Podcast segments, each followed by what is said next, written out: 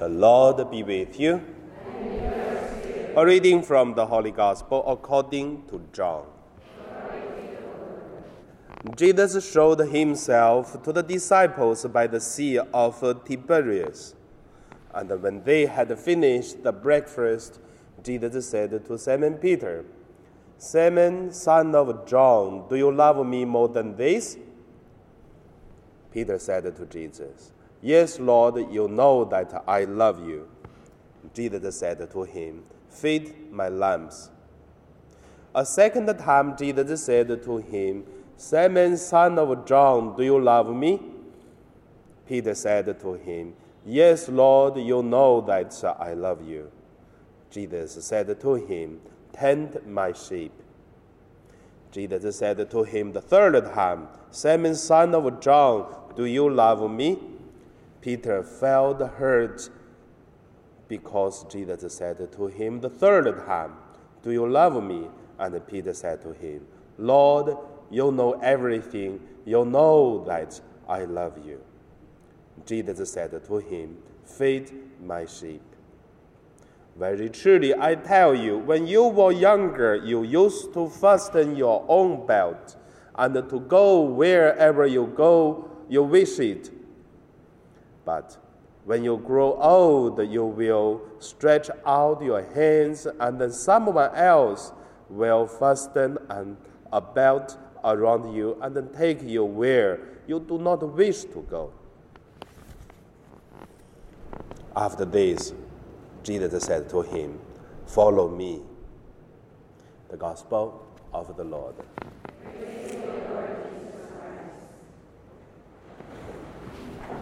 So today,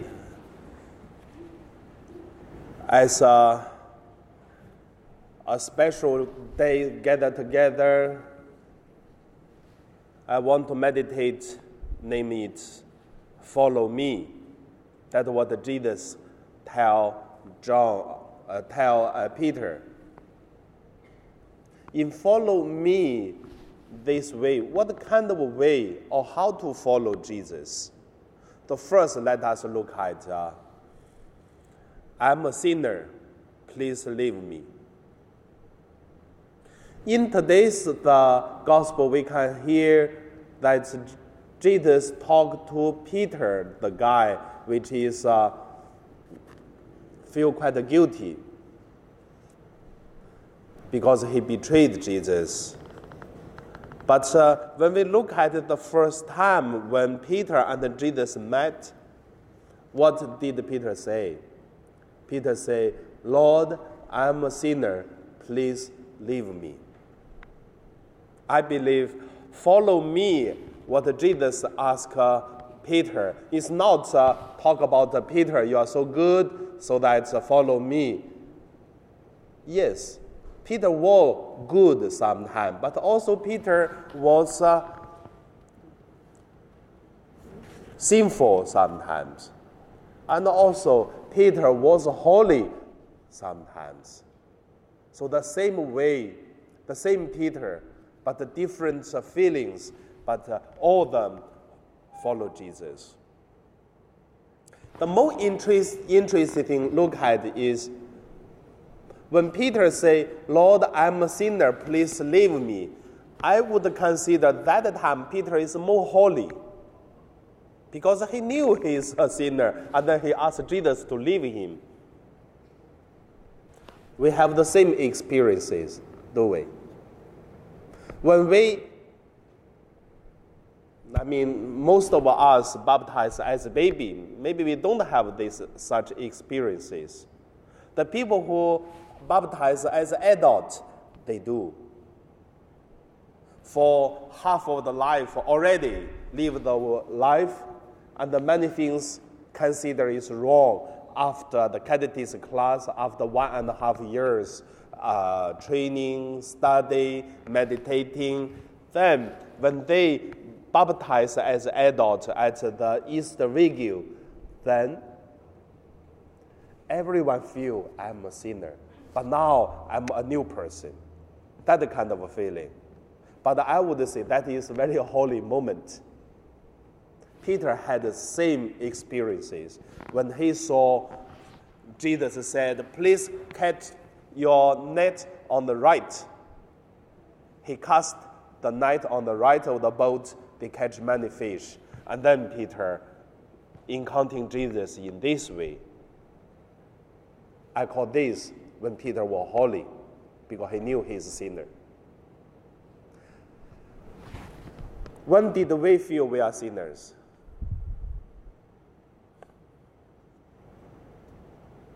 At that moment, do you feel God is so good?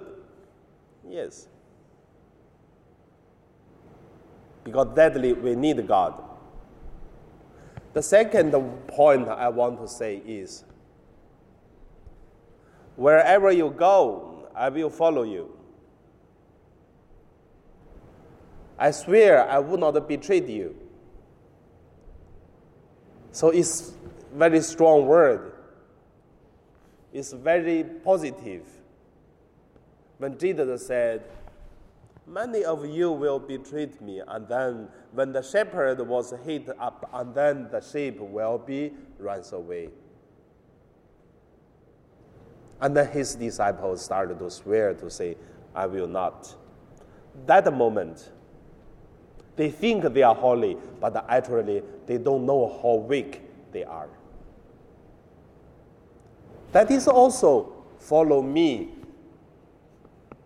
We also follow God when we are weak, especially, especially when we knew that uh, when we go to some place, when we meet someone, we will do some mistake, we will commit sins. But that time doesn't mean we do not want to follow Jesus. We continue want to follow Jesus, but uh, same time there is always a little evil things and that make us uh, difference, but still the same person. But still we want to follow Jesus. So when did you have these struggles? You want to love God, but same time you also want to have a little bit, little bit of sin and say sorry to God, but same time continue committed. That's who we are. But Jesus said, "Follow me." The third point I want to say, Lord, you know everything.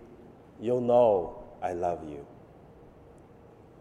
I tell you, I, li- I like, I like the, the third point, the third part. Why say that? Because Jesus say, follow me. When that time to say, follow me, and then what we can say? We never going to say, I'm swear I will never commit a sin again. Or uh, I'm a sinner, so uh, please leave me. No, we don't say that. We only can say, you know everything, you know I love you. Because we know that when we say, I will never commit sin again, we know that as even we said, we, we will sin again. We knew that's who we are. And also, we knew that uh, we want to love. So that time, we only can say one thing Lord, you know everything. You know I love you. You know I want to love you. Maybe I mean, if I could change the Bible, I would change the Bible. Lord, you know everything. You know I want to love you, but I'm not able sometimes. But Jesus said, Don't worry, follow me. That's our life, isn't it? So, end of my sharing, I just want to say the good guy is us. The bad guy also is us. Sometimes we good, sometimes we are not good, sometimes we are middle. Halo-halo. I like that, very tasty. Yeah, but you feel cold if you eat a halo-halo. I mean, that's who we are. We want to follow Jesus. That's why, under my sharing, I want to say we are son and daughter of God. We have uh, loved, we have lost, we have never given up to love God. So God will let us go to the destiny of our life, go to the place where we belong, and then also go to the life that we should have. Like what? Like the children in your own family, some uh, black sheep, some bad boys. At the end, you will see they will come back home if have nowhere to go. Even they feel happy, they come back home. They are unhappy, they come back home. They are good boy, they come back home. They are bad boy, they come back home, make you suffer, also come back. So God the same want us to go back home one day. So follow me. That is the topic today. So let us uh, relying on God's mercy, relying on the Lord. You know everything. You know I want to love you. So with this uh, prayer, now we pray to God.